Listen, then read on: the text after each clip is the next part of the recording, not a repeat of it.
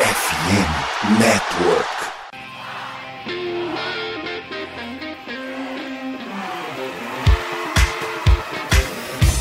Doutrina! Doutrina! Touchdown, touchdown, touchdown, touchdown, Steelers! A vitória será dos Steelers! Essa aí já era! O Pittsburgh Steelers continua vivo! O Pittsburgh Steelers vira o jogo! Um dos maiores jogos de todos os tempos no futebol americano! A vitória do Pittsburgh Steelers!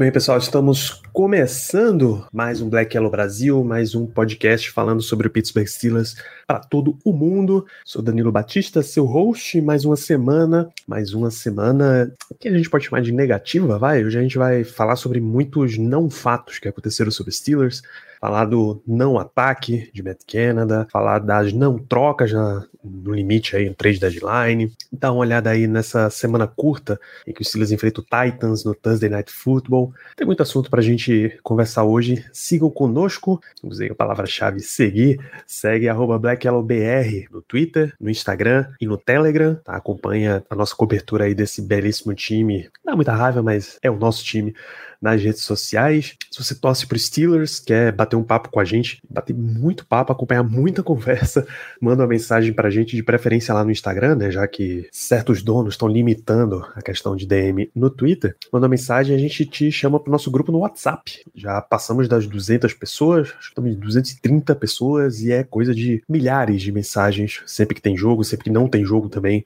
O dia inteiro se fala de NFL naquele grupo. Venham, participem conosco.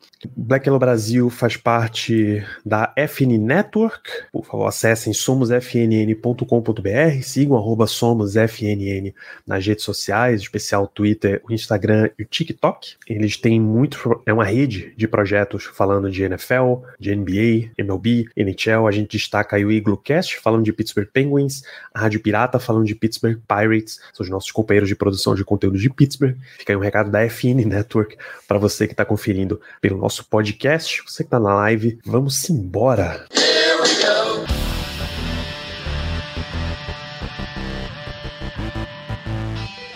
Em dia, todos os teus dados estão na internet, né? CPF, data de nascimento, telefone, número de cartão de crédito. Você sabe que o Brasil está entre os 10 países com maior número de vazamentos de dados online? Só no segundo trimestre desse ano, foram quase um milhão de pessoas tiveram seus dados vazados em algum ataque hacker. E a gente acha que não tem como se proteger disso aí, nem fica sabendo quando acontece, né? Errado. É aqui que entra a Surfshark, mais nova parceira da FN Network e do Black Yellow Brasil, e é aqui onde eles vão te ajudar. Surfshark oferece um serviço de VPN e segurança digital, vai te proteger mais do que uma defesa da Steel Curtain. Vê só todas as ferramentas de proteção que você tem no pacote One da Surfshark. Conexão segura com VPN para você navegar tranquilo no Wi-Fi do shopping, do restaurante, do aeroporto, qualquer Wi-Fi aberto onde você estiver. Serviço de notificação que te avisa se algum dos seus dados for parar na internet e acesso via VPN a IPs de mais de 100 países. Às vezes você quer só conferir um conteúdozinho da Netflix da Holanda. E o Adblocker da Surfshark também vai parar aquela perseguição que aqueles anúncios fazem contigo, eu tenho certeza que eles fazem. Eles vão parar de ver tudo que você tá fazendo, vai ficar muito mais tranquilo para você. Cara, Surfshark é muito fácil de usar. Uma assinatura só você tem todas essas ferramentas e proteção em quantos dispositivos você quiser sem limite algum. E o melhor, você que escuta o Black Hello Brasil ganha simplesmente 5 meses grátis se você assinar a Surfshark esse mês com esse link que tá na descrição do episódio. Descontinho que pode chegar até 85% e reembolso grátis em até 30 dias. Então clica agora no link, tá no post do episódio e vai conferir os planos a partir de 10 reais por mês, tranquilíssima para essa quantidade de benefícios e tudo o que a Surfshark te oferece. Muito mais do que VPN, a Surfshark vai ser a sua defesa de elite na internet.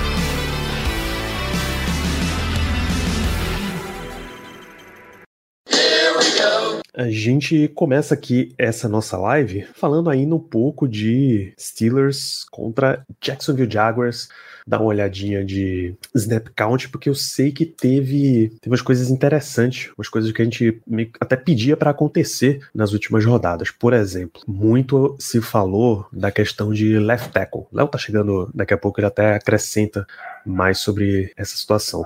Assim que Demore voltou de lesão, ele voltou a ser o titular dos Steelers no jogo contra o Rams. E a gente ficou com aquela sensação de que não ia ter utilização nenhuma de Broderick Jones, que ele ia realmente ficar sentado no banco só assistindo durante toda a temporada, pelo menos é, se a memória não falha, ele teve snaps como sexto L nesse jogo. Vamos dar uma olhada nos, nos snap counts pra gente confirmar. Aqui, deixa eu meter um belíssimo zoom para vocês acompanharem também. São os titulares, tá aqui. É, onde é que está nosso guerreiro? Não tem participação dele. A minha impressão foi culpa. A minha impressão acabou sendo errada. Eu ouvi errado na narração, olha só. Ele não teve. Os cinco ALs, seu Malo, ai meu Deus. Seu Malo, Chooks, Mason Cole, James Daniels, Demore jogaram todos os momentos da partida. George Pickens tem uma utilização muito alta. Deontay Johnson também tem uma utilização muito alta. É um snap de diferença entre os dois. Conor Hayward apareceu como Tyrande 1 de novo. A gente já tinha visto na semana passada que ele estava nessa tendência de ser o Tyrande número 1, de ser o Tyrande recebedor, mesmo que Darnell Washington exista, mesmo que Darnell que Pat Frymouth não esteja em campo. Darnell Washington vem aparecer aqui com 10 snaps de ataque, 15%. Rodney Williams teve mais snaps do que ele, e isso é muito ruim, tá? Rodney Williams foi, acho que pela PFF, Rodney Williams foi o pior jogador dos Steelers em campo. A gente pegou os cinco melhores, cinco piores. Tô falando. Cara, eu publiquei ele como Rodney Wallace, mas beleza, é o Rodney Williams. Ele teve nota 31.9 no PFF essa semana. Foi terrível, terrível, terrível, terrível. Assim, era uma situação para os Steelers olhar mesmo na, na trade deadline mesmo que fosse só para esse ano, sem saber qual era a situação de Pat Frymouth. Tá? Allen Robinson, 69%, era um nome que eu até observaria a continuidade dele nos Steelers, tá? se valeria a pena manter Robinson pro resto da temporada aí com essa trade deadline para usar tão pouco, ok, 46 snaps é muita coisa, mas qual é o resultado que o Steelers está tirando disso, sabe? Acho que o lucro valeria nesse caso. A gente tem também o nada glorioso Mitchell Trubisky aqui, né? Jogou basicamente metade do jogo, entrou no final do primeiro tempo.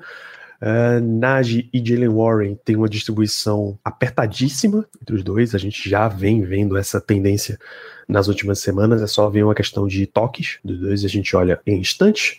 Ah, tá aqui, ó. Broderick Jones, 5 snaps. Ele foi acionado como um sexto L, e eu tinha perdido aqui. Que é pelo menos uma oportunidade para ele estar tá dentro de campo, né? Se você tá usando tão pouco Darnell Washington, só 15%, e você tá precisando dar um gás no teu jogo corrido, você provavelmente precisa de bloqueios melhores. E aí você coloca o teu tackle extra, escolha de primeira rodada, para ver o campo nessa situação. Então, de ataque é isso, o Steelers não. A única notícia que o Steelers trouxe de ataque nesse jogo é realmente Mitch Trubisky em campo, que é um cara que não não te dá condição de absolutamente nada. Nada vai sair se Mitchell Trubisky for o teu jogador. De defesa, a gente vê que sem Minka, Keanu Neal e Damonte Kazi basicamente dominaram o setor, né? 97 e 94. É, Minka machucou nesse jogo, então ele ainda teve 11% sem poder acionar um outro jogador para o jogo antes, né? Você acabou tendo Miles Killebrew aparecendo na defesa, 17% dos snaps. Foi o, era, o strong, era o terceiro safety que tinha, não dava para jogar com os outros Kazi e Neil o tempo inteiro. E eu acho que Elijah Riley vai aparecer um pouquinho mais, apesar do tempo curto de treino, tá? E Elijah Riley apareceu nesse jogo só, única e exclusivamente como special teamer. A promessa do, do Terry Austin de achar mais espaço para Nick Herbig começa a aparecer, ele já teve 13% nisso. Muito parecido com o Marcus Golden, 14 contra 9. Do mesmo jeito que a gente vem falando sobre Najee Warren, que a tendência era eles irem igualando, eu vejo como tendência isso aqui também. Não é porque Marcus Golden tá mal, é porque Nick Herbig, ele tá sendo, ele tá brilhando no momento dele. Quando a oportunidade chega, ele tá convertendo jogadas. Ele tá conseguindo sex, ele tá conseguindo pressões, QB hits. Então, é uma, uma janela de oportunidade você ter Nick Herbig em campo mais tempo. James Pierre, como corner, você nota aqui que ele teve 13%, mas o que ele apareceu nesse 13% foi quase que danoso. Assim, foi muito mal. É outro que pela PFF foi terrível. O terceiro pior dos Steelers, nota 36,5, tá? Avaliado entre os jogadores de defesa.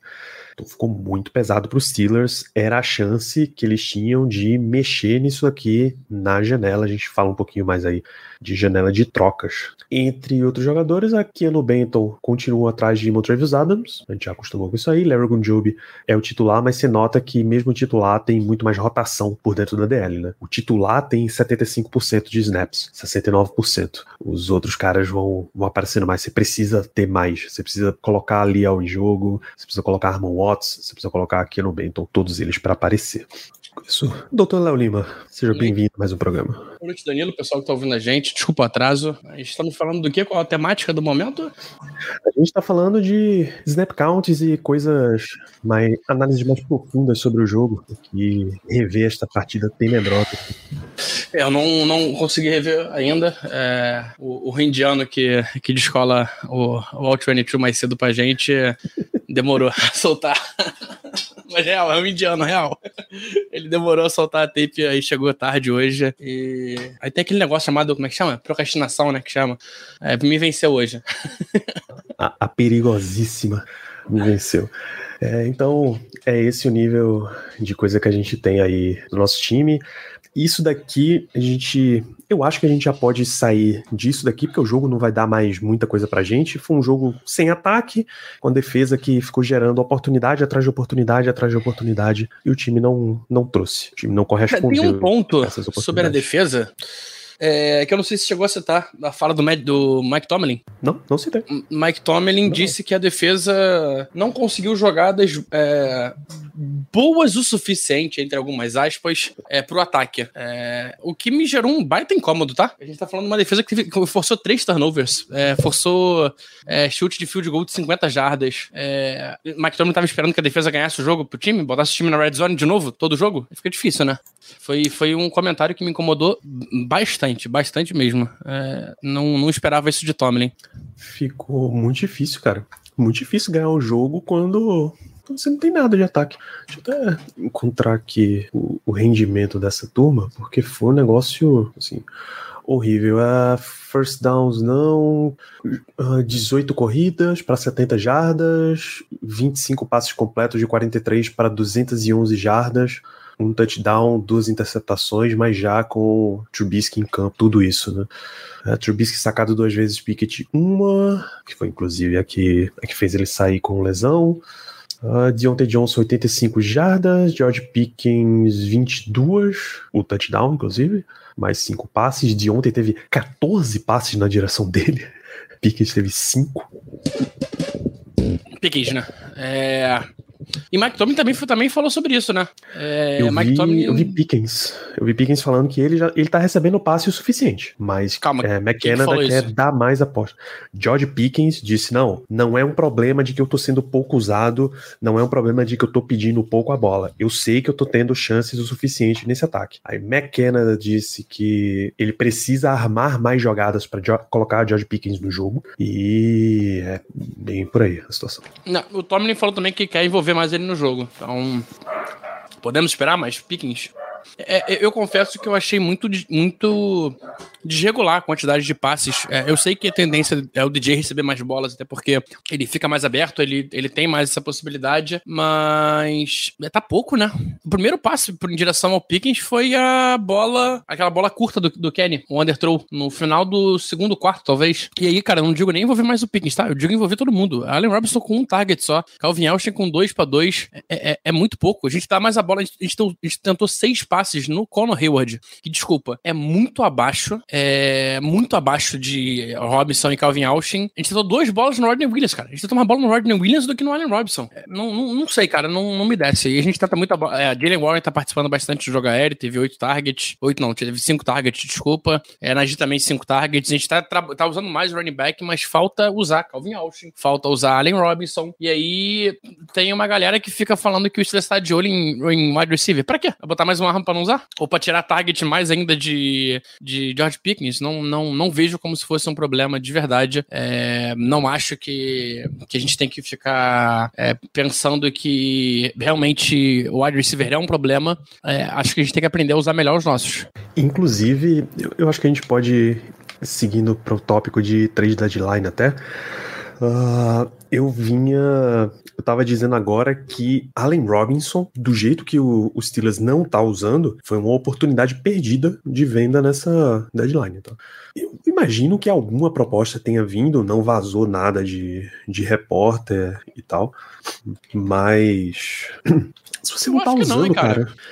eu Não sei. É porque não assim. teve- não teve- teve- o único report da gente que teve foi de Jalen Johnson e só. Isso, isso, esse teve. É que assim, quando. Não tô falando que Allen Robinson é ruim. Eu não tô falando que. não, um cara você- confiável. É um, Demais, Um, um confiável, cara, é um cara que se você tem um QB novo, você usa ele, né? Porque é um cara confiável, um cara que tem mãos seguras. Mas não parece o caso aqui, né? Ahn, se você tá com uma situação de um ataque travado, um ataque que não anda, normalmente você quer melhorar esse ataque, né? Você quer investir melhor nesse ataque. Mas o, o problema não tá nele exatamente, não tá em ter ou não um wide receiver 3, porque não tá sendo utilizado, cara. Ano passado já não era utilizado, esse ano também não é. Eu achava que seria um, um money ball, uma jogada inteligente dos Steelers trocar Allen Robinson, porque pra não usar, se a tua dupla de wide receiver 3-4 é Calvin Austin e Allen Robinson, ou é Calvin Austin e Denzel Mims, Des Fitzpatrick, esses caras assim, tanto faz, cara. Tanto faz. Quem não tá dando a bola neles mesmo, tanto faz. Contanto que seja um cara que normalmente vai Exato. Receber a bola, pouco importa. Não, e, e não aconteceu esse ano ainda muito, mas é, teve jogo que. Steve, Steve Sims, não. Quem que é o. Miles Boykin teve mais target que o Allen Robinson. Sem Deontay Johnson, sabe? É, é muito esquisito. É muito esquisito. Fica parecendo que você trouxe o Allen Robinson pra ser um coach. Allen Robinson tem 69% dos snaps nesse último jogo. Então ele tá em campo. Ele tá correndo rota. E aí o que é que tá acontecendo? Teu esquema não é pra ele receber a bola? A bola não vai pra ele? A frase principal desse, pra mim, da entrevista de Tomlin é que não é um problema de responsabilidade, é um problema de playmaking, é um problema de execução. Execução foi a palavra-chave que foi repetida um monte. Essa semana inteira tinha gente falando de o Steelers não está executando jogadas, o Steelers não está executando jogadas. Chegou no ponto do Kozora. Kozora falar: olha, do que eu revi do All 22 nessa semana, do que eu revi desse jogo, pasmem, sentem na cadeira. Eu sei que a gente tá na fase de Halloween aí do ano. Matt Canada chamou um jogo competente. Dentro do que é um playbook de Matt Canada, ele chamou um jogo competente. Mas a execução dos Steelers simplesmente não estava lá. A execução não ajudou esse time a andar. Os Steelers é um dos times que é o time que tem menos, menos first downs na liga. No primeiro está- quarto é. No primeiro quarto? No primeiro quarto, no primeiro quarto. São nove papo- first downs em Papo oito jogos. Steelers tem 9 e o líder, que é Nove? o Baltimore Ravens, tem 48. É, eram 9. Não, e detalhe, a gente tá falando de oito jogos, sete jogos, desculpa, a gente tá 4-3. Em sete jogos a gente só teve um first down no primeiro quarto, é, pelo menos vai uma vez por jogo. É, a gente é o único time da liga com menos de 10, o único com menos de 10. Se não me engano, no último tá, tem 13, é o Jets, que não tem QB. O Jets tá com o QB reserva desde o começo, basicamente. O, o Aaron Rodgers machucou na, na primeira campanha. Na primeira campanha. Eles estão com o Zach Wilson esse tempo todinho. E tá funcionando. E não foi, e foi literalmente na primeira campanha, é, tipo assim, ele teve, foram três jogadas, eles não conseguiram first down ele machucou. Então nem, nem devo falar que ele teve first down. Isso. É, é no primeiro quarto mesmo, os Steelers tem 9, o Ravens tem 48, o Jets é o 31 primeiro isso, time, É tem muito pouco. 14. É muito pouco. E aí eu, eu, eu entendo a- o, o ponto do, do Kozora. É, o Derrick, o Steelers DB, né? Derrick, ele também. Ele, ele pegou e deu uma des- destrinchada boa ontem com, com a tape do Kenny. É, ele, ele fala muito de execução e concordo. Acho que falta o Kenny executar. Então tem passes, cara. Essa bola, esse underthrow que eu falei do George Pickens, cara, é um passe um QB profissional. Tem que acertar, cara. É um passe que é- é- não dá um QB não acertar. Ele, ele, tá- ele tá, com, tá com uma dificuldade com leitura, ele demora para fazer leitura. É, ele precisa entregar mais. Dito isso, é, o Olokun, linebacker do Jaguars, falou a mesma coisa que a gente tem ouvido bastante, né? Os caras sabem as nossas jogadas antes delas acontecerem. Cara, isso é inacreditável. Isso não faz o menor sentido. Como é que você vai jogar um jogo e todo mundo sabe o que, que tu vai fazer? E a gente não sabe o que ninguém vai fazer. É- Fecha essa conta pra mim, Danilo. Porque Cara, não dá. O, o Locum disse isso, o Steven Nelson disse depois do jogo contra o Texans também. Tá empilhando situações vexamino, vexaminosas, assim, vexame atrás do outro. Teve o da semana 1 que o Trent Williams disse que o, a galera do Niners estava na sideline, o time de ataque deles, torcendo pro Steelers conseguir um first down, pô, porque tava muito feio. No primeiro tempo ainda, né? No segundo quarto, não era o final do jogo, mas não. E o Niners já tava vencendo bem. Então, assim, terrível. Semana passada a gente não exatamente falou sobre isso, porque teve um ataque, né? O time teve três touchdowns no ataque. Não é que a partir do jogo passado a gente tenha criado a esperança de que o time começaria a andar, mas. Rolou uma esperancinha, vamos ser sinceros. É, é, muito calejado, mas. Eu não digo nem andar, eu não digo nem andar, eu digo fazer mais do que estava fazendo antes. Porra, não falando de um time que teve seis pontos em dois jogos. Ele fez, tá? Fez dez pontos. Só pra não falar que fez menos. Mas Aí a gente. Um mais. A gente acaba voltando naquela estatística, aquela contagem que a gente tá fazendo da era Matt Canada, né? Do quanto o ataque é irrelevante pros Steelers. Eu atualizei a situação, tá? Quando a defesa cede 22 ou mais pontos, o Steelers tá 1 e 14. Não foi o caso nessa última rodada, a defesa se deu 20 pontos. Em 2023 ele tá 0 e 2, em 2022 ele ficou 0 e 5, em 2021 ele ficou 1 e 7, certo? Total 1 14. Quando a defesa cede 22 ou menos pontos, o time tá 21 4 1, mais ou menos ali 80%, 81% de aproveitamento. Mas pô, Danilo, excelente. Tamo 4 0 em jogo de uma posse. A gente esse ano tá 4 e 1 quando cede 22 ou menos pontos, 9 e 3 no ano passado, é basicamente a nossa campanha inteira. Todas as nossas vitórias vieram assim e 8 0 e 1 em 2021. O time não perdeu quando cedeu menos de 22 pontos. Essa foi a primeira vez então em dois anos, né? Um ano e meio. Não, ano passado teve três derrotas nessa situação. Mas, assim, não dá, pô, não dá na NFL de hoje, você pode. A gente tá num ano bem defensivo, assim, defesas estão fazendo diferença. Mas não é o principal tópico do ano, mas tem feito alguma diferença. Mas a NFL de hoje em dia é para a sua defesa colocar um patamar que o teu ataque é que tem que converter. A defesa vai dizer, gente, 20 pontos, tá? Eu seguro os caras até 20. Então você vai ter que fazer no mínimo 20 pontos. Não tem outro jeito. Não dá para você contar que o time vai ganhar jogos fazendo menos que isso, pô. Cara, e 20 pontos é tão pouco, cara, na NFL. Muito pouco, cara. Ó, eu peguei para dar uma olhada. O. O 49ers, ele fez menos de 20 pontos nos últimos três jogos, fez 17. Foram três derrotas. Nos jogos anteriores, eles fizeram pelo menos 30 pontos. Então são, são cinco jogos fazendo 30, 30, 35, 30, 30, 30, 35, 42 e três jogos fazendo 17. E, cara, dois desses jogos ficaram por uma posse, tá? É muito pouco. Muito pouco. Nesses dois anos e meio aí de, da era Matt Canada, são 41 jogos com ele como coordenador ofensivo o Steelers tem três ou mais touchdowns, informa o Daniel Valente, Stats Guy Daniel, no Twitter, em oito desses 41 jogos. Isso dá quantos por cento? Dá. 8 por 41, menos de 20. É menos de 20, é. É, 19,5% Porra, olha isso, cara. Era 20% antes desse jogo de agora, né? É, era 8,40. Não, era 7,40. Marcou 3, né? É obviamente o pior da NFL em toda essa fase aí desses 41 jogos. Ah, a situação foi muito difícil, cara. Muito, muito, muito, muito difícil. Não tem, não tem como. Não tem como, pô. Não tem como você trazer qualquer tipo de defesa para esse time, qualquer tipo de apoio para esse time. É, o Steelers aparece quando a gente pega os playoff pictures e tal. O Steelers tá lá, pô. A derrota pro Jaguars manteve o mesmo confronto, só trocou de ser 4 versus 5 para 3 versus 6. O Jaguars subiu para de 3 e o Steelers caiu de 5 para 6. É, isso, isso.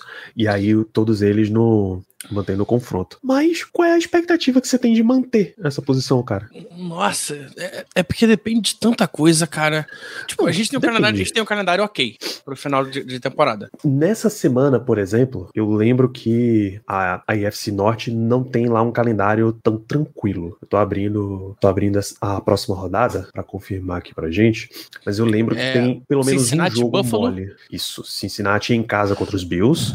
É, Seattle e Baltimore em casa e Cleveland e Arizona, que esse é o jogo que, que depende, porque pode ser um jogo que pode se complicar se Kyler Murray jogar. Pois é. É, o, o, é aquilo, é, é 880, né? Ou Kyler Murray joga, é um jogo difícil, ou joga Clayton Tune e aí, irmão. É obrigação Mas, do cara assim, passar o carro. É obrigação do Browns passar o carro do de Browns, todo isso. jeito. Mas eu, o que eu acho que vai acontecer é o Cardinals vai de novo, jogo duro, jogo duro, jogo duro. Opa, o jogo tá muito próximo. Pisa no freio, vamos com calma, porque a Mas gente será não que pode. o Kyler Murray vai fazer tipo isso? O Kyler Murray querendo gar- ga- se garantir na liga no que vem, seja no Cardinals Mas ou é seja uma troca? Mas é isso, Léo. Ele não precisa ganhar jogos pra garantir uma vaga na NFL. Ele precisa jogar bem. Ele pode jogar bem três quartos e o time abrir as pernas no quarto, pô. Hum, O time sei. abrir as pernas no quarto foi uma frase forte, tá? Muito forte. É, mas Não, eu, eu entendo, isso. mas, mas não sei. Não sei porque a NFL cada vez mais tem olhado o. E aí, cara, é uma estatística que, a gente já falou várias vezes que não faz o menor sentido, mas que dentro da NFL parece que as pessoas gostam de ver isso. Mas tem muita gente na NFL, muita gente, eu digo, é, que, que contrata jogador, que dá contrato e tudo mais, que vê vitória como estatística de quarterback. A gente sabe disso. É só você olhar Jared Goff, cara. Jared Goff hoje, é, antigamente não valia nada, hoje tá valendo, porque tá ganhando com um time pior do que era aquele, aquele Rams antigamente. No ano que ele teve poucas vitórias, ele virou lixo. É, então acontece. E bastante. E, cara, de novo, estamos falando do Sean McVay. Não estamos falando de, de qualquer porcariazinha, não. É, mas é, eu acho que. é, é, e aí vai muito. Eu acho que o, o time vai segurar o Kyler Murray o máximo que der, porque eles querem ter mais derrotas mesmo. Ainda mais agora que o Panthers perdeu o jogo, ganhou um jogo sem querer. E aí o Cardinals está na frente na, na briga pelo Caleb Williams ou Drake. É, mas pode ser. Eu acho que pode ser um jogo. É, o- é o tipo de jogo que o Browns gosta de se complicar. Historicamente, o Browns gosta de se complicar. É, O Browns acho- vai, tira um jogo do, do Kansas City Chiefs e perde pro Cardinals. Perde pro, pro Panthers. Eles gostam. Inclusive, historicamente, é, é uma das coisas que dá problema pro Browns mesmo. Eles não, não terem consistência, não terem. não saber dosar a situação. Então, eu acho que o Cardinals ele viu a situação do ano passado, porque o Bears teve uma vitóriazinha no ano passado. que- Não, não foi o Bears. Foi. Quem era o outro time que tava na frente, meu Deus? O Texans. Teve Texas, uma vitóriazinha no ano passado que Contra tirou, tirou ele do, da briga e, e acabaram ficando em, em segundo. É, que eles vinham a temporada inteira, pior time, pior time, pior time, pior time, ganhou um jogo, já não, é, já não era mais o pior time. Eu acho que eles estão bem de olho nessa situação e não pode. O Commanders, por exemplo, Foi isso mesmo. Foi, foi na vendida. última rodada. Eles estavam 2-3, 2-13 e 1. Na última rodada, eles ganham do Colts por um ponto e perdem o. O Bryce Young. Que bom pra eles, né? Porque eles pegaram um cara que eu acho melhor. eles perderam o direito de, de escolha, vai. Essa é a, é a É situação. Vai que os caras estavam apaixonados pelo Bryce Young também. E tiveram que se contentar, entre aspas, com o CJ Stroud. Mas, cara, é um- só por causa da semana, exatamente, porque tem, tem Bills enfrentando Cincinnati e tem Seahawks enfrentando Baltimore, é que eu acho que não vai dar uma chacoalhada na divisão. Porque é muito capaz, cara, dos Steelers não tá atacando, se complica pra segurar o Derrick Henry, perde pro Titans no Thursday Night, e aí? Browns ganha do, do Cardinals, sobe, Bengals ganha do Bills, sobe, Ravens ganha do Seahawks, abre três jogos de vantagem. Sabe uma coisa que eu lembrei, Danilo? A gente já usou essa estatística esse ano. Estamos falando de quarterback calouro. Mike Tomlin tá 3-14 contra calouros, perdeu pro, pro Stroud. Você lembra dessa estatística? A gente falou bastante no- no- na época no confronto contra o Stroud, que por sinal é baita jogo do Stroud contra a gente. É, é, mas é impressionante como as coisas se complicam, né? É, existia, o Tennessee ia revezar Malik Williams e Will Levis durante o jogo. É, Malik Williams faz duas cagadas, sai. É, Will Levis passa qua- pra quatro TDs. Porra, em semana curta, que era pra ser bom pra gente, virou ruim, porque o Kane machucou também. Tipo, cara, mano, é, é, é, é o que a torcida A do gente- Botafogo tá falando, contra tudo e contra todos. A gente fica com aquela cara de bicho, todo mundo é largo e só a gente passa sufoco, pô. Não é bem assim, mas fica com essa impressão, porque na hora de o Bengals enfrentar o 49ers, por exemplo, eles passaram a semana inteira que o Sam Darnold ia ser joga, não joga, joga, não joga, aí, aí uma porrada de gente não joga. É, pela estatística, do, uma análise do Steelers Depot, eu acho que o Steelers estava 20, 22-3 contra quarterbacks calouros. É, mas aí tem, tem a parte que entra Tomlin também, se eu não me engano. Ah, não, esse é o. Ele tava 22 e 4 na, na era Mike 20, Tomlin. é. O problema, É, agora, tá, problema é tá que esse 23 post é e de 4, 2020. 23 e 4, e aí 23 e 5. 30 de setembro? Deixa eu ver quando foi o jogo. Foi isso mesmo. Foi 1 de outubro. Então ele tá 23 e 5. Precisamos Saindo considerar da que Bahia, muito, da Bahia, muito tempo manteve, tá? disso, muito tempo disso era sob o comando de Dick LeBeau. Dick LeBeau era, era conhecido por fazer um inferno na vida de quarterback calouro, adversário. Porque que é a Fire Zone Blitz, ou você já já estava acostumado com a loucura que era aquilo ali, começava a soltar a bola muito rápido, ou então você ia tomar a noite toda. Assim, cara, tomar a noite inteira também. Anota aí na lista de frases, Tá, hoje tu frases tá. perdidas. Hoje tá um caso seríssimo. É, então, em situações normais, era pra acontecer o quê? Os Steelers fazem um inferno na vida do Will Levis, até porque essa é uma defesa que faz isso. né? O front seven gera muita pressão tradicionalmente. O Steelers é prolífico em fazer isso. É o DNA do da defesa dos Steelers é fazer esse tipo de coisa. Dá uma segurada ali do jeito que dá em running back, mas acaba tomando muita jarda. E aí um ataque viria pra compensar e ganhar o jogo porque a tua defesa cedeu pouca coisa, bicho. Eu não tenho expectativa nenhuma de que isso vai acontecer. A gente fala ainda sobre sobre Steelers e Titans um pouquinho pra frente, mas não me dá expectativa absolutamente nenhuma de que isso vai acontecer. Que enfrentar um quarterback calouro vai ser vantagem para os Steelers. Ah, tem, tem uma notícia que é muito, muito curiosa dessa semana, né? Jalen Warren foi multado de novo, tá? É um, um caso seríssimo. E aí foi, ele foi multado no jogo contra o Rams, né? Porque ele Foi, baixou foi, a cabeça pra bloquear. E no jogo contra os Browns também, é, uso ilegal do capacete. As duas multas, cada uma, foram 48.556. 48,333, na real. É, isso é basicamente todo o salário do Warren na semana. Ele, ele entrou com um recurso, pedindo pra NFL, porra, pelo amor de Deus, não foi tão grave. Olha o meu tamanho, olha o tamanho do cara que tava vindo na minha direção, pô. Eu preciso que você me ajude aí e diminua essa questão. Ele tá fazendo o que é ensinado pra running backs. Você tem que, você tem que ganhar vantagem em alguma maneira. Porque, cara, imagina um cara de 200 quilos correndo em cima de tu, tu tem 90 quilos. Porra, tu tem que, tu tem que ter alguma maneira pra conseguir bloquear. Geralmente, tu abaixa um pouco mais a cabeça, é, tá, tá- é, tá- bloqueia um pouco mais baixo pra conseguir ter essa vantagem de, de, de peso, né? De peso não, né? De, de ponto de apoio, né? É, é foda, cara. É- é- eu acho que a liga, a liga tem algumas coisas muito esquisitas. Ainda não saíram as, mu- as multas do jogo contra o Jaguars, não, né? Eu quero ver se eles vão multar também os cara que, o cara que machucou o, Tom, o, o Kenny, que foi, cara, uma, por- uma porrada muito forte e desnecessária pra caralho. Vamos ver. Vamos ver. A NFL deu uma, uma diminuída na multa, baixou em 9 mil dólares. Ah, legal. 9 mil dólares aí pra ele, pra ele pagar a comida, pelo menos, né? Pagar o aluguel. A grana foi, foi quase inteira aí do, do nosso Jalen Warren. Por sinal, cara, é, as multas deveriam ser proporcionais aos, aos salários, tá? Eu acho meio bizarro isso, tu multar um cara que ganha um salário mínimo na liga, e aí eu digo multas até certo ponto, porque tem multas que pra mim tem que ser, é, tipo, o que o Karim Jackson tava fazendo na liga, ele, ele deveria estar banido, ele não deveria nem, tá, nem ser multado. É, mas se não me engano, ele tava ganhando a mesma, mesma multa que o... Ele ganhou a mesma multa nas quatro vezes que ele acertou helmet to helmet do que o Jalen Warren. A mesma multa. O cara tá suspenso por seis jogos, ele ganhou a mesma multa. Super difícil, super difícil de manter assim.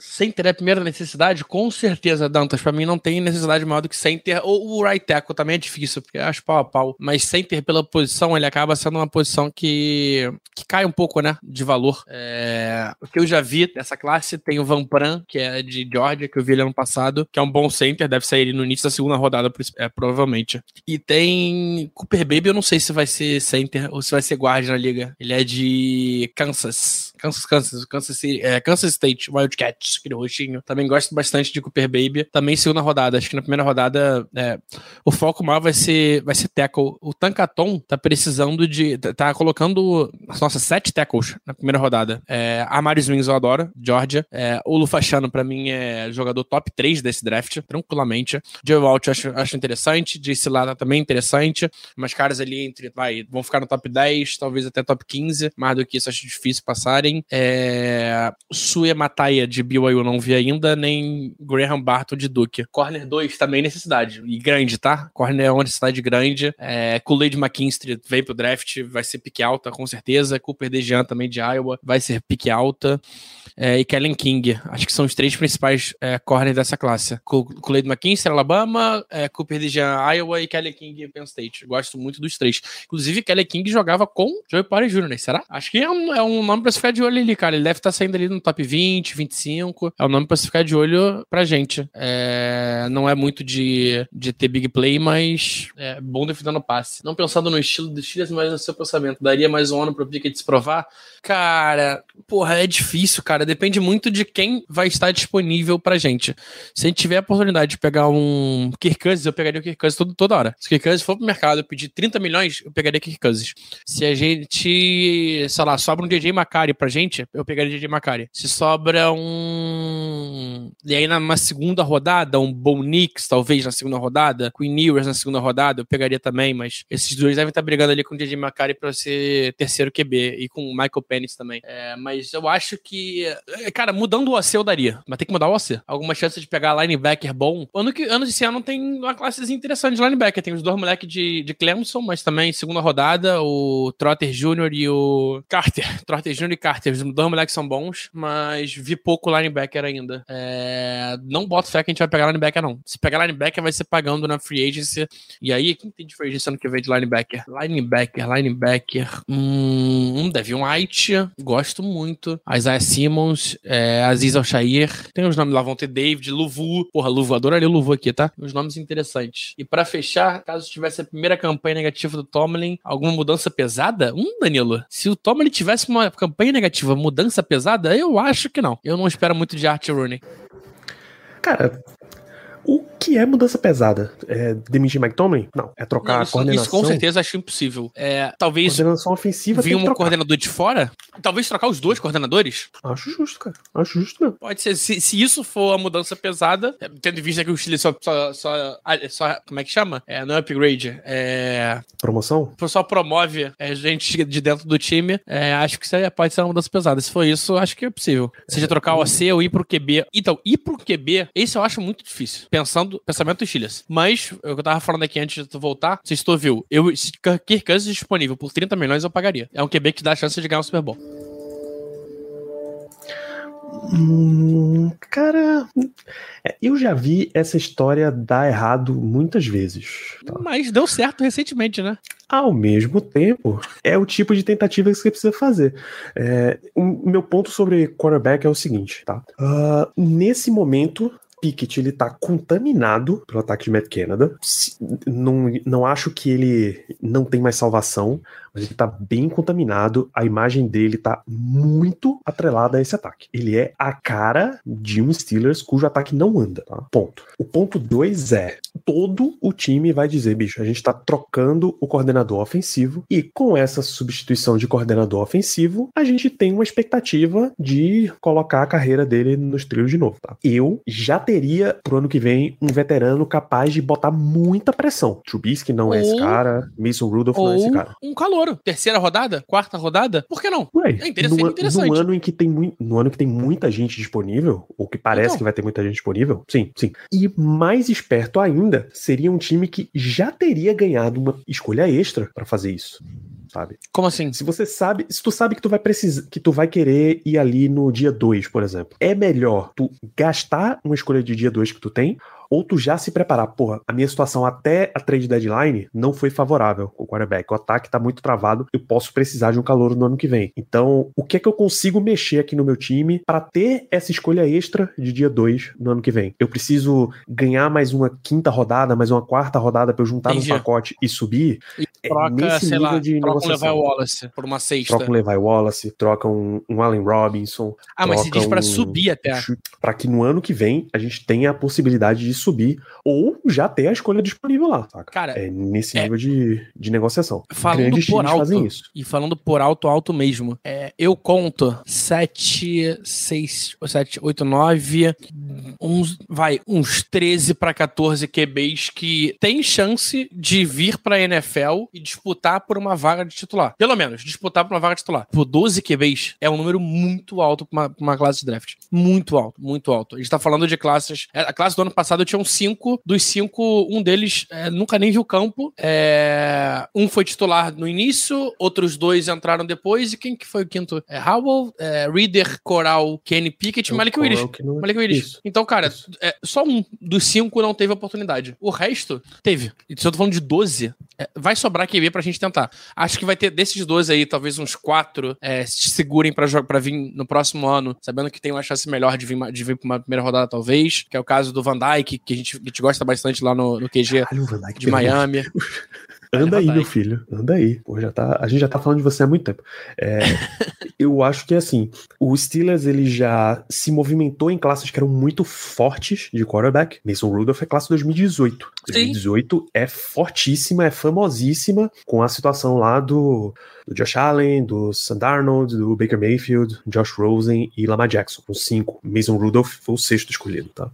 O Steelers não foi, por exemplo, na classe de 2020, que era a classe do Trevor Lawrence, do Justin Fields, que se esperava que eles fossem no Jalen Hurts, né? porque já teria passado o experimento Mason Rudolph, e se já metia o Hurts na substituição. Eles não E- e, foram. cara, essa Aí classe eles foram do- na 22. Essa classe do Mason Mason Rudolph é, é intrigante, tá? É tipo, se tu for parar pra pensar, saíram cinco, saíram sete, oito QBs no draft. Dos oito, cinco na primeira rodada. É, esse E ano cinco, vai então, ter uns oito quatro, também. Pô, dos cinco, quatro titulares, e desses quatro titulares tem duas estrelas, pô. Tem dois nível de É, MVP. e sem. Não, calma. Não, Lamar, Lamar era reserva. Não, não. Hoje, os caras são nível de Ah, MVP. tá. Ah, sim. Sim, não. São dois caras elite na liga. Isso. E o Lá cara que a gente achar. esperava que fosse ser o melhor QB dessa classe foi o pior, que é o Josh Rosen. é, não, mas então, eu tô, eu tô falando 12 que eu vejo como QBs que podem ser titulares. E eu tô falando, eu peguei aqui no site do NFL Draft Buzz só pra ver os nomes. Cara, eu parei no 17 QB, tá? Tem mais cinco aí que pessoas olham e falam que esse cara talvez tenha chance. E mais pra baixo também. Nossa, tem muito. Cara, pra esse ano tem muito nome. É um ano que, mesmo que você, você tenha um QB, é, vale a pena você gastar uma escolhazinha de dia 13 na quarta rodada, só pra ter um backup, ou então um cara pra ser trocado depois, cara. Tu gasta uma quarta nele pra depois trocar ele pra uma terceira. O Moneyball, É né, que assim- chama. É assim que times inteligentes funcionam. Time inteligente né, funciona assim. O San Francisco 49ers, Não, não, hoje, aí três deadline, Foi absurdo. absurdo. Eles ligaram no Commanders e disseram, porra, eu quero o Chase Young. Deram uma escolha de terceira rodada pelo Chase Young. Uma escolha compensatória. Essa compensatória, eles já tinham ganhado de perder o, ou é a do Demico Ryans, que era coordenador defensivo e virou head coach no Texans. E aí, por questões de minoritária, eles, política de minorias, eles ganham duas escolhas de terceira rodada. Ainda Eles tem a do mais- McDaniels? Ou acabou? Eu acho que do McDaniels acabou. Já é o segundo ano dele em Miami, né? É. eles ainda ganharam, eles ainda têm mais uma escolha de terceira rodada ano que vem de um cara da, do front office, que foi promovido também. Se a memória não falha, é, é por isso. Então eles já tinham duas, E tem eles mais ainda estão tá? projetados pra ganhar do Mike McGlinchey, que saiu É. na, na free agency. Então, bicho, tu já tem escolhas extras, você vai lá e gasta essa escolha extra. Não tem problema nenhum. Num cara que vai te, certamente, vai garantir uma rotação melhor pra você, de DL, vai garantir um nível melhor do teu time e que vai botar medo, tá? Tem muito jogo na NFL que você ganha no vestiário ainda, pô. Não sei nem entrar em campo. Cara, no, no, on the- no Over the Cap, eles estão com cinco piques de jogador projetadas. Fora front office. Que o over the cap é uma, é uma parada que acerta um monte de Bastante. É uma da galera que tá quase quebrando o código e, e escrevendo o algoritmo. Ó, você tem que fazer isso daqui pra ganhar a compensatória. Ah, eu, eu acho que eles estão contando uma pick só pro Demeco Ryans e o Run Carton. Run Carton é o nome do Mas é porque é, é espalhado. pô. É uma, é uma terceira num ano, uma terceira no ano seguinte. Ganham duas. Uma, uma 2024, uma 2025. Não, mas são duas pra cada. Então, é porque eles estão contando como se esse ano fosse só uma pique pros dois, entendeu? Não sei, achei esquisito. Ah, entendi. É, enfim, mas eles têm compensatórias e ainda têm Mas, enfim, perspectiva de ganhar mais. De sobra. Eles vão ter quatro piques de terceira rodada, sei lá. É Quer assim dizer, agora o é menos uma, fica né? cada vez mais rico. E detalhe, é, é, não, não, não prestei atenção se tu falou. Eles trocaram isso e ano que vem. é, é, ano esse ano acaba o contrato do Chase Young. Então pode ser que o Chase Young vire free agency e pode ser que ele ganhe mais uma terceira compensatória pro Chase Young ano que vem. Pô, isso é inacreditável, irmão. Isso é inacreditável. Isso aí os Steelers deveriam ter feito. Cara, é o Moneyball do, do Philadelphia Eagles. Cara, o Eagles, semana Não, o passada, Howie é, não o essa, é gênio. deu uma O é aula, gênio. porra. Ele deu uma, ele era para ele era para todos os outros 31 GMs da liga sentarem num- numa salinha, no auditório e dizer, bicho, mostra como é que tu faz. Porque não é possível. Ele contratou o Terrell Edmonds, que não é um jogador ruim de forma alguma, é um titular de NFL, tá? Na free agency, um ano de contrato pro cara. Perto da trade deadline, ele usou o cara pra dar um upgrade na posição, pô. Ele chegou no Titans e, bicho, eu tô mais ou menos aqui, eu vou te dar um titular, certo? Teu titular aí vai acabar o contrato esse ano também. Fica elas por elas nessa questão. Teu nível, teu nível de cap já tá meio, pô, tu segura um pouquinho aí de salário, eu subo um pouquinho minha oferta em termos de pique, fechou. Eles trouxeram o Kevin Byard por um free agent, pô. Ah, mas é um jogador de aluguel. Mas o Terrell Edmonds também era, sabe? Ô, Danilo, tu sa- sabe quantas escolhas compensatórias está sendo projetada pra eles? Chuta, chuta o número, chuta. Só Cara, de jogador. Eu acho que na média dá mais de uma por rodada. Então, terceira, quarta, Irmão, quinta, nove. sexta, sétima. Nove. Eu ia chutar sete, pô. E ainda Porra, tava errado. nove. São quatro Tá, só de porra. sexta, irmão. Quatro, são três rodadas, são três de quinta rodada. Três de quinta rodada, tu dá as três, tu só pra segunda rodada, dependendo do time. Dependendo se pega ele no finalzinho, só pra uma segunda rodada, pô. Uma terceira rodada no, no início dela. Mano, é inacreditável, cara. É, é, a gente precisa de um cara desse. é, O Marcão precisa fazer um estágiozinho. Tira um ano sabático no Steelers, vai lá com o Howell, aprende com o Howell. Ou então bota. o- Quem foi o moleque que veio mesmo? O Andy Weidel? O Andy, Andy Wilder. Como é, como é que faz a mágica? Me ensina, me mostra. Cara, e você olha pro Eagles, basicamente toda posição-chave, eles já têm um titular. Se é um cara que é muito mais veterano, que o contrato tá acabando, eles provavelmente já têm o reserva draftado em desenvolvimento. Esse time só quebra na hora que essa substituição eles derem uma, uma vacilada muito grande. Porque ainda é capaz deles errarem a substituição e corrigir o curso no meio do caminho. Porque ele não tem medo de Uhum. se mexer. Tá aí Terrell Edmonds e o Kevin Byard pra provar a situação. Então, é esse o tipo de, de agressividade que a gente espera, Léo. Mesmo que seja pra você vender escolhas. Estamos falando de um time que perdeu é, Hargreave, Seu Malo, TJ Edwards, é, Miles Sanders, é, CJ Garner Johnson, Carzee White. Perdeu seis titulares. Seis titulares. Seis titulares estão entrando nessa conta dos nove aqui. Nicolas pegar- Moreau também. São sete titulares. Ah, não, o Nicolas Moreau chegou no caso. Aí tu pega a movimentação deles de free agency. É ridículo, pô. Eles entenderam o momento do time e aplica, velho. O Eagles não tem medo de, de ver, porra, eu tô numa situação legal. Eu já eu draftei o Devonta Smith. Eu não, não deu muito certo com, com o outro escolha de primeira rodada que a gente teve, de wide receiver, mas eu acho que a gente pode acelerar esse processo, pisar no acelerador seríssimo. Eles deram uma primeira rodada pelo AJ Brown. AJ Brown hoje é um dos candidatos a jogador ofensivo do ano, sabe? E foi uma primeira rodada que eles, eles tinham trocado por alguma coisa. Esse Ou ano eles tinham tiveram uma duas. Primeira rodada. Eles tinham duas, é. Eles ganharam do Saints, eu acho. Ah, foi na troca do Olave. Eles trocaram uma primeira por uma primeira do ano que vem do- e uma segunda do mesmo ano pra, pra eles, pra pegar o Olave e o, e o Teco que virou banco lá.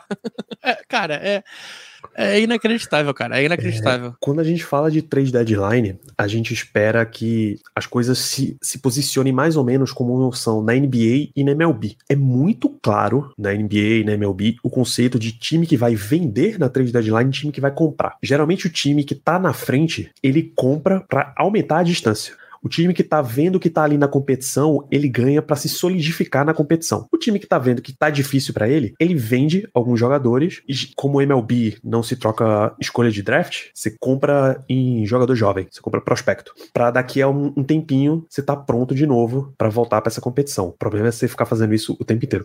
É, na NFL, você tem que já entender qual é a situação, pô. O Niners, tudo bem, eles acabaram de perder a liderança da NFC East, mas eles têm uma belíssima chance de retor- retomar isso daí, de disparar. Dobraram a aposta, pô. Eles já tinham um, um front seven forte, foram atrás do Chase Young.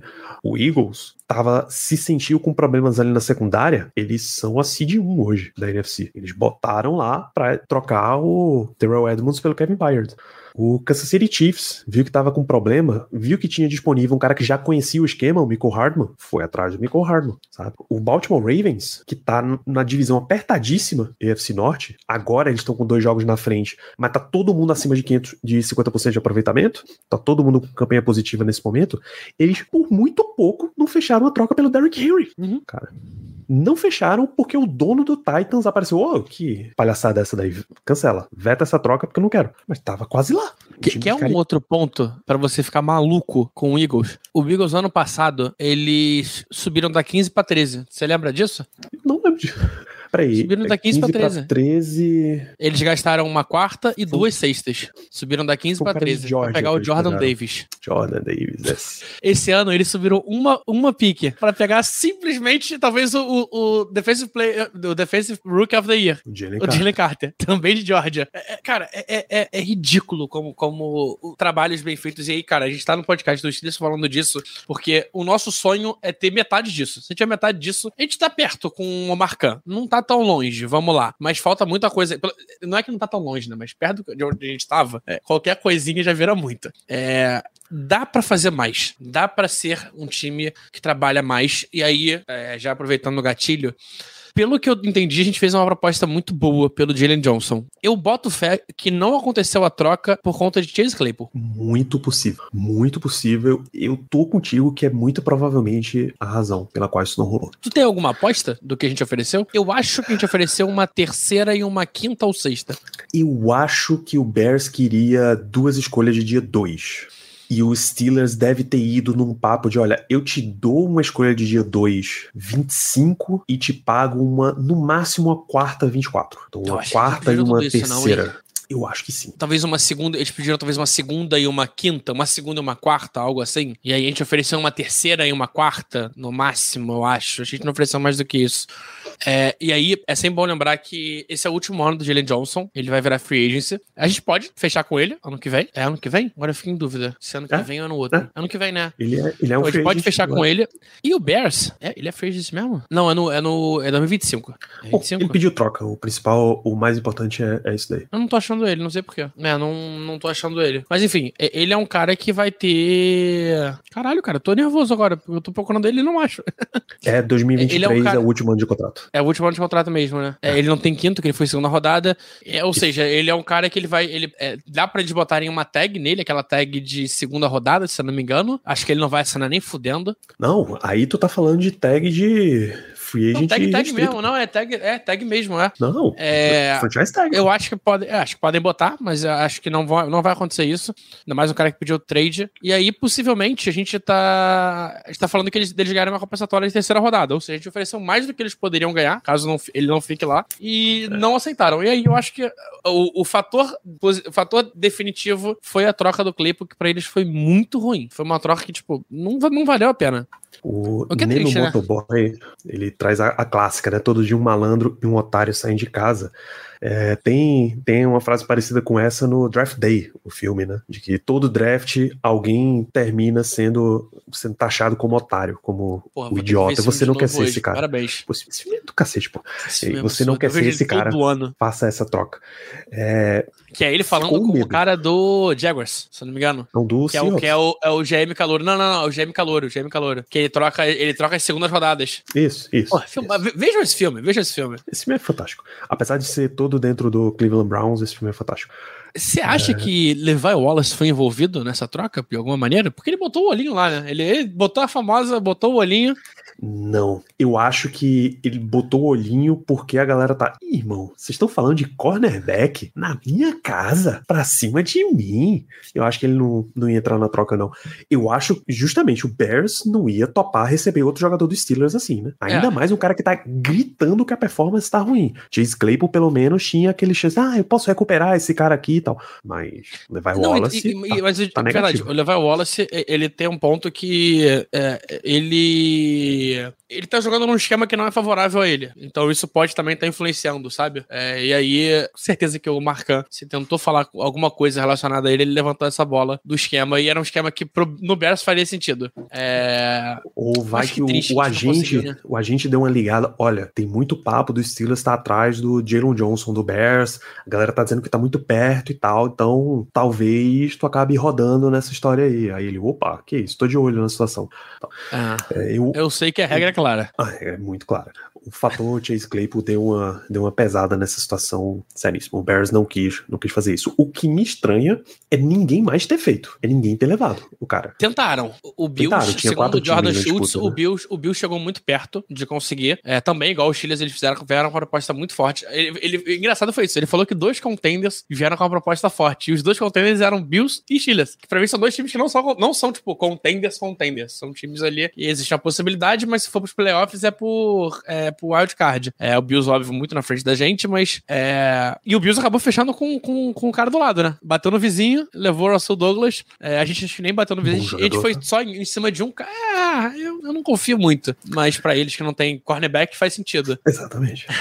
É, eu, eu, pensei que a gente fosse pelo menos tentar trazer um Kair Elan, mas se bem que também. ele pode ser cortado, e aí a gente pode estar de olho nisso também. É, o Dory Jackson. Não sei. O Adori Jackson também era outro nome que eu pensei que a gente fosse atrás. E, e os outros bom, os outros dois times que estavam também atrás de cornerback eram o São Francisco e o. O meu palpite de cabeça seria Filadélfia, mas. Não, é o Eagles, é. Eles, eles mesmo. Eles estavam atrás de um corner porque a situação lá não tá tão boa também. Mas, enfim, é... chegamos perto, cara, e me dá aquela acalentada, sabe? Aquela, aquela aquecida no coração de que pelo menos o Marcano trabalhou. Ele não tava de, de, de preguiçinha hoje. Diferente de mim que tô de férias, ele trabalhou. Trabalhou. É, perguntas aqui. O PU 1702. Claypool não teve aquela disputa com o Bears e por isso os Bears pagaram caro. A real, a proposta era basicamente a mesma. Os dois ofereceram escolha de segunda. A, a, a do Packers era até melhor, porque o Packers tinha uma escolha de final de, de, de draft. Mas aí o Steelers preferiu ficar com o Bears porque era uma escolha mais alta. Seria, na época, uma escolha mais alta, né? É, e acabou sendo, né? A do, do Bears foi a primeira escolha da segunda rodada. A do Packers foi um pouquinho mais para baixo. Pô, imagina se a gente consegue do Bears Joey Porter Jr. e Jalen Johnson. Ia ser lindo demais. Tá, é mais um motivo para os caras não, Ia não ser lindo Steelers, né? demais. Né? Ia ficar com muita cara de, de panaca. Assim. Tinha mais um. Ah, o Neno Motoboy perguntou: então foi bom não fechar a troca porque o, o nosso ano já tá perdido. Eu discordo. Discorda. Forte, muito forte você.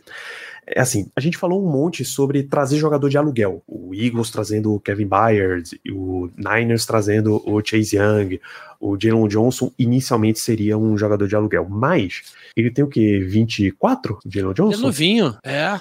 24 anos, exatamente. Tá aqui o próprio Jordan Schultz tá falando. Um jogador de 24 anos, bicho. Quarto já é para você. Já, cara. É um cara experiente. 4 anos de experiência, você já traz o cara, já ambienta ele na tua situação e já começa a negociar, porque você pode negociar o contrato com o free agent que é do teu time. Pode. E detalhe, eu boto fé, eu boto fé que, tipo assim, é, a gente sabe que é, é em tese proibido, mas a gente sabe que acontece bastante do jogador que tá sendo trocado. Ele tá negociando o contrato no, no no paralelo. Ele já é trocado com a proposta ali meio esquematizada. Então, gente, cara, a gente queria trazer o cara para fechar, já fechar com ele, sabe? É, o cap hit dele esse ano ia ser, ia ser nulo, ia ser minúsculo. É, Jalen Johnson, hoje na PFF, é a maior nota de um cornerback, nota geral em defesa. A gente, a gente sabe que o, o Juninho é o melhor de coverage, mas o Jalen Johnson é o melhor de, de, É o melhor de defesa, não, desculpa. Ele é o terceiro em defesa. Ele tá junto com Devon Interspoon, Calouro, Darius Williams e Kendall Fuller. E e ele é o terceiro em coverage também. Imagina então a gente ter o, o, segundo cara em coverage e o terceiro cara em coverage no time, num time que começou o ano com o maior problema disparado da defesa sendo o cornerback. A gente é, seria uma mudança muito grande. A gente teria uma boa dupla de cornerbacks. Acho que Joey Porter Jr. com mais três anos ainda para rodar, então tipo a gente não ia ter que gastar dinheiro com ele. É, gastaria dinheiro com o Jalen Johnson, ia gastaria vai 15 milhões por ano. Pô, 15 milhões por ano tá ótimo, cara. Imagina o seguinte, pô. Você pegou um grupo de cornerbacks do Steelers que tinha Kim Sutton como um bom cornerback, tá? Levi Wallace, no, no máximo aceitável no ano passado, não esse ano.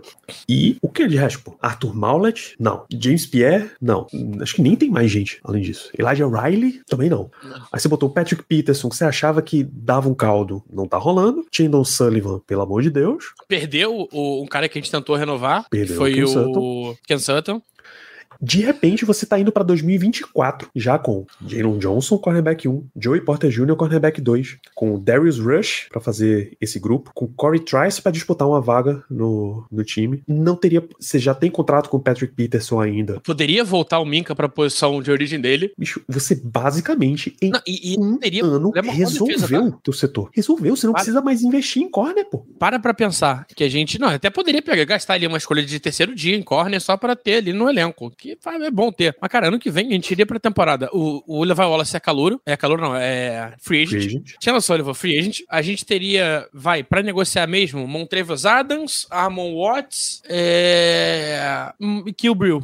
É isso. E, Zé, e Christian Kantz. Vai, são quatro caras ali que tem, aparecem na rotação bastante. De resto, cara, Cauã Alexander, se quisesse pagar, mas não precisa, porque vai ter, vai ter linebacker free agent. A gente tem aí chamado é, 8 milhões, vai, perderia um pouco por conta do, do Jalen Johnson. Tem uma porrada de, de reestruturação que dá para fazer ainda. É, tem cortes para fazer, como Chucks ou troca. É, The James Daniels também, corte ou troca. Resumo, você entra numa situação de eu já estabeleci o meu time, agora eu vou atrás de upgrade, pintou um eu preciso fazer um upgrade de center. Agora eu posso fazer um upgrade de center, porque eu tenho recursos suficientes para fazer um upgrade de center. Eu posso gastar, posso gastar minha escolha de primeira rodada num center. Tranquilo, pô. Tranquilo. Não tem outras posições gritando no teu ouvido que você precisa atualizar. Não, e digo mais, de, só de center, estamos falando aí de 5 milhões de cap, que se a gente corta o Mason Cole, mais 9 quase com Chucks. Pô, a gente tá falando aí de quanto? É, tem espaço.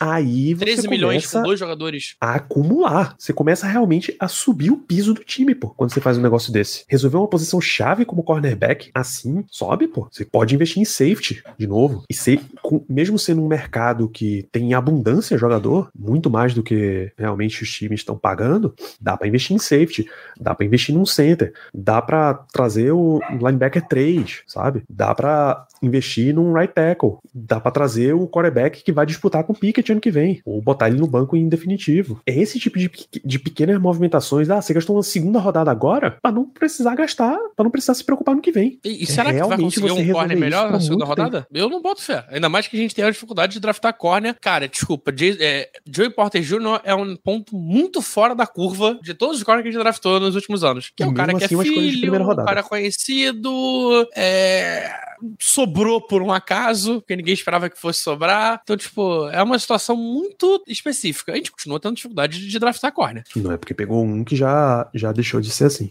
É, quando você consegue adiantar a resolução de problemas, bicho, você tem muito, muito, muito, muito mais paz na tua vida. Porra, não tem nem comparação, cara. Meter um, um corner agora era resolver a tua posição por muitos anos. E, de novo, Jalen Johnson tem 24, Porter eu acho que tem 23. Porter tem 23. Ele completou 23 agora em julho. Então, vê o tempo que tu vai ter com esses caras já jogando. Porter já tá em nível de que até o, o Daniel meteu, meteu essa estatística essa semana eu vou achar ele de novo para vocês. A estatística sobre Joey Porter Jr.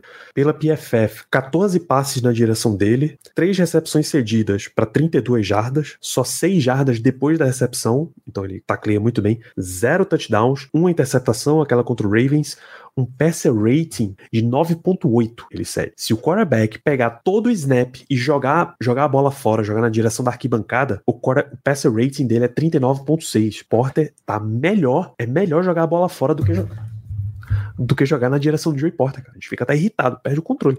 Então, assim, você ia ter, repito, um cornerback de 23 anos, um cornerback de 24, resolveu. Você começa a buscar um slot, que aí você pode trabalhar mais. Você já ia começar uma competição ano que vem com uns três nomes para ver de slot, com rotação. Bicho, o Silas ia poder ter rotação de cornerback, pô. rotação competente. É, é, é, algo inimaginável há um mês atrás. Era algo inimaginável. Não existe, porra não existe.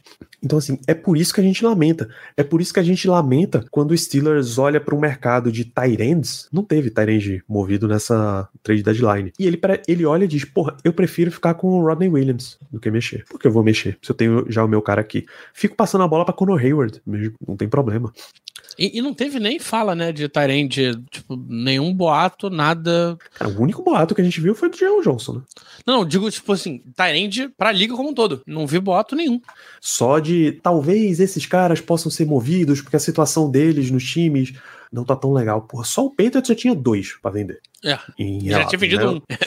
já tendo vendido um esse ano, inclusive. Já né? tinha vendido o John Smith, né? Tá o Gesick e tava o Hunter Henry disponível. Então, bicho, era hora de resolver muita coisa, cara. Muita coisa. Você podia. Ah, mas e Pat Frymouth? Você vai se livrar dele? Não precisa, pô.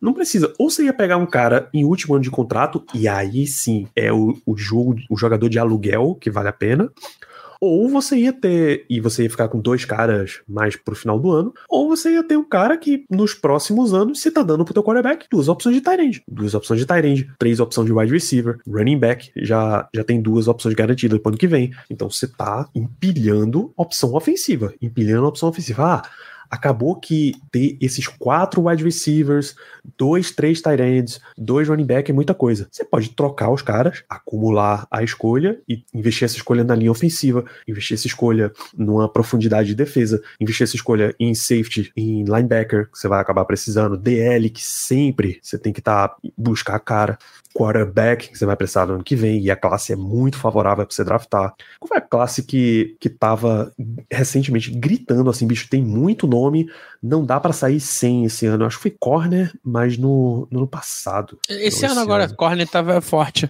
Esse ano tava forte e profunda, né? Todos sim, os níveis sim, sim. Do, do, draft tinha. Se não me engano, foram, foram cinco corners na, na primeira e aí o Steelers foi lá, caralho, cinco corner e, e Juninho ficou pro, pro dia dois? Não, cinco corner contando o Juninho, né? Ah. Foi o é, Devonta Spoon, Forbes, é... Hum, o Gonzalez, pro Peito. Gonzalez, Banks. E um cara pro. Isso. O, o Banks e o Porter Jr. ali depois. Foi. Ainda teve. Teve, na segunda, teve Julius Brandt, Brian Brandt também, que dá pra considerar como corner. Isso. É, o cara o que foi pro, pro Bears, o Tarek Stevenson, Stevenson. Já teve Smart. Cara, teve muito corner. No passado foi o DJ Turner do, do, do Bengals. Muito corner. Então, assim, é, se você tinha um monte de corner nesse último draft e, pô, é a hora de pegar um mesmo, mesma coisa vale pra quarterback, bicho. Drafta um cara e trabalha. Se tu vê que é a oportunidade dele, deixa ele ganhar a vaga, pô abre a competição mesmo. Não drafta só pra draftar, não. Não, não é o isolado com é, figurativo. Deixa disputar de verdade. Cara, é, e para mim, duas posições para mim que deveriam ser. Três, né? Que para mim deveriam ser obrigatórias. Tu pegar um por draft, nem que seja como é, undrafted. É, QB, mim você pega todo draft, um, só para ver o que, que tem em sétima rodada, se for o caso. Se não precisar, pega undrafted. É, QB, é, wide receiver, pra mim você tem que pegar todo ano. Dia 3 que seja. Sempre tem um wide receiver dia 3 que se destaca E running back. Running back pode ser undrafted também. Caso do Jalen Johnson e Jalen Warren, por exemplo. É, são três posições para mim que você tem que estar tá sempre ali de olho. Porque, cara, são posições que cada vez mais tem perdido valor, pô. Se tu para pra olhar. Cara, o wide receiver ano que vem é uma classe. É, é, tem, tem o seu topo ali sozinho, é Marvin Harrison. E aí depois vem uns caras ali, o outro cara de Ohio State também, o cara de LSU, o Xavier Worth, é, um miolozinho, meio legalzinho. E, cara, vem um bolo de gente depois muito grande, muito grande. Então, até a quarta rodada vai ter, tipo, sei lá, uns 20 wide receivers até a quarta rodada, talvez. Ainda mais que a liga tá pedindo. A liga pede wide receiver. Todo mundo quer wide receiver. Mesmo que já tem wide receiver, tá atrás de wide receiver. Então, é, é, é o Moneyball, cara. E se um dá certo, tu vende o outro e vai fazendo grana. Olha o Bengals aí. Bengals tá com três wide receiver bom. O outro moleque que pegaram esse ano, o Yosovas, também tá jogando bolinha. Já tem dois ou três touchdowns. Faz diferença, cara. É isso. E tenha um ataque funcional, pelo menos que é o que tá faltando pro Steelers. É, acho que tem uma última pergunta antes da gente fechar essa parte aqui, Léo, do Matheus. O corpo de linebackers é o único setor do time que superou as expectativas nessa temporada? Se tu parar pra pensar que a expectativa era nula. Como um é, grupo. É, acho que é isso. É, é um grupo. É, eles têm jogos bons e têm jogos ruins. O jogo contra o Jaguars foi um jogo de altos e baixos. Então teve um momento que eles estavam muito bem, teve um momento que do nada, do nada, o Etienne virou Derek Henry correndo pra caramba. É, então eles oscilam muito também. É, principalmente no jogo. Eu acho que a maior melhora foi no jogo aéreo, que ontem foi. que na domingo foi um problema. Fazia tempo que a gente não tinha um Tyrande com tanta recepção. Tentando lembrar os últimos jogos, fazia bastante tempo, cara. Ninguém foi um grande destaque, não, cara, de Tyrande. E o Ingram foi o líder de jardas dele, né? 88 em 8 passes para 8 recepções. É, é contra 10, o. 10, 10, 10, 10, isso. 10 recepções, 10 passes, é. é o Higby teve, um, o Higby teve uma recepção só. No jogo anterior contra o Ravens, o Mark Andrews teve 6 de 10, um número abaixo do que se espera, até que ele teve drop e tudo mais, foram bolas mais. Mas é aquilo, é, contra o Houston, quase nada. Então, é uma uma classe que tá, é boa marcando passe, mas teve um jogo abaixo. Teve um jogo que eu esperava mais. É, diria assim que foi a única coisa que superou a expectativa, até porque de verdade era a coisa que a gente menos esperava e foi o que melhor, melhor lidou. E aí te A pergunto. gente, liter- a gente literalmente chamou o grupo de linebackers de feijão no pote de sorvete, pô. É isso. Não Mas era um feijão temperado, bem temperado o feijão, tá? E por sinal, é o tipo, não é um Moneyball, mas é um movimento que o próprio Eagles faz.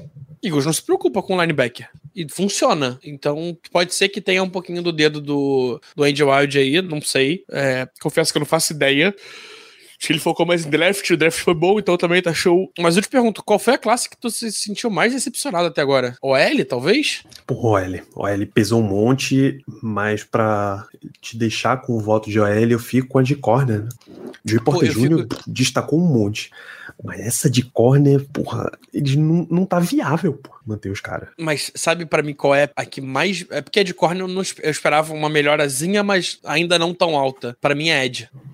Porra, não. Eu acho que a gente tá abaixo do que eu, positivo. eu, eu- eu estava. Não, é positivo, mas eu esperava a gente estando muito melhor. A gente só tem 22 sacks na temporada, eu acho muito pouco pra um time do nosso calibre. O Ravens, que é um time que não tem edge, tem 31, por exemplo. A gente só tem 70 pressões, o Eagles tem 90. Então eu esperava mais dessa. Eu esperava que a gente fosse ter um, pra mim, a melhor dupla de edge da classe dentro de campo. Eu acho que fora de campo, em nome é. Não, não vejo outra. No, quer dizer, agora o 49ers pra mim passou. Talvez, não sei. Pau a pau. É porque, é porque se olhar o, resto da- do, do time do 49ers, tem Andy Gregory ainda, Colin Farrell, Drake Jackson. Os caras têm cinco edges bons, sabe? É, bons, vai, nota 6 pra cima. Isso dá uma pesada. É, o Drake, Jack- Drake Jackson, que era o. Fez três sacks na gente. Buscando. É, eu esperava que a gente fosse estar um pouquinho acima do que a gente tá. Acho que a gente tá, a gente tá devendo um pouquinho como, como, como classe de Edge. Nada que não dê pra melhorar ainda, né? Vamos ver com o Cam voltando aí se dá uma, dá uma evoluída, que também tá fazendo muita falta. Je suis moi.